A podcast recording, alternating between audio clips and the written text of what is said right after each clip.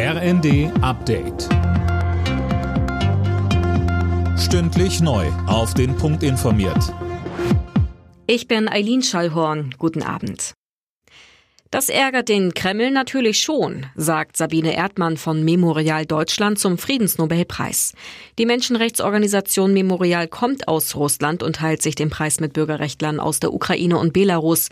Das Nobelkomitee hat damit im Ukraine-Krieg ein klares Zeichen gesetzt. Dazu Sabine Erdmann. Ich finde es eine sehr kluge Entscheidung, den Preis so zu teilen, dass Organisationen aus den Ländern, die im Konflikt mit dem Kreml stehen, sagen wir es mal so, dass der Preis jetzt geteilt wird unter den dreien.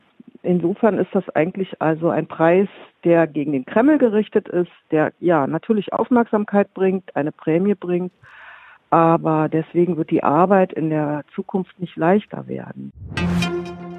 Bundeskanzler Scholz hat beim EU-Gipfel in Prag das 200 Milliarden Euro Entlastungspaket der Bundesregierung verteidigt.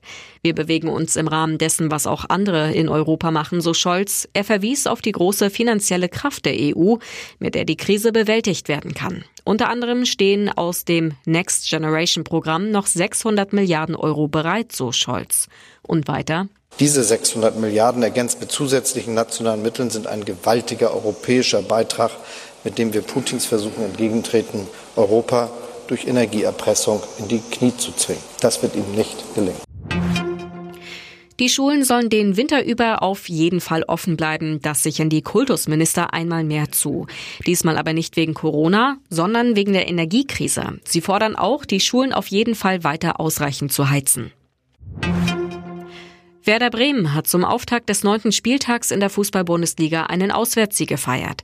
Gegen die TSG Hoffenheim gab es ein 2 zu 1. Für Werder Bremen war das der zweite Sieg in Folge. Für Hoffenheim die erste Heimpleite unter Trainer Breitenreiter.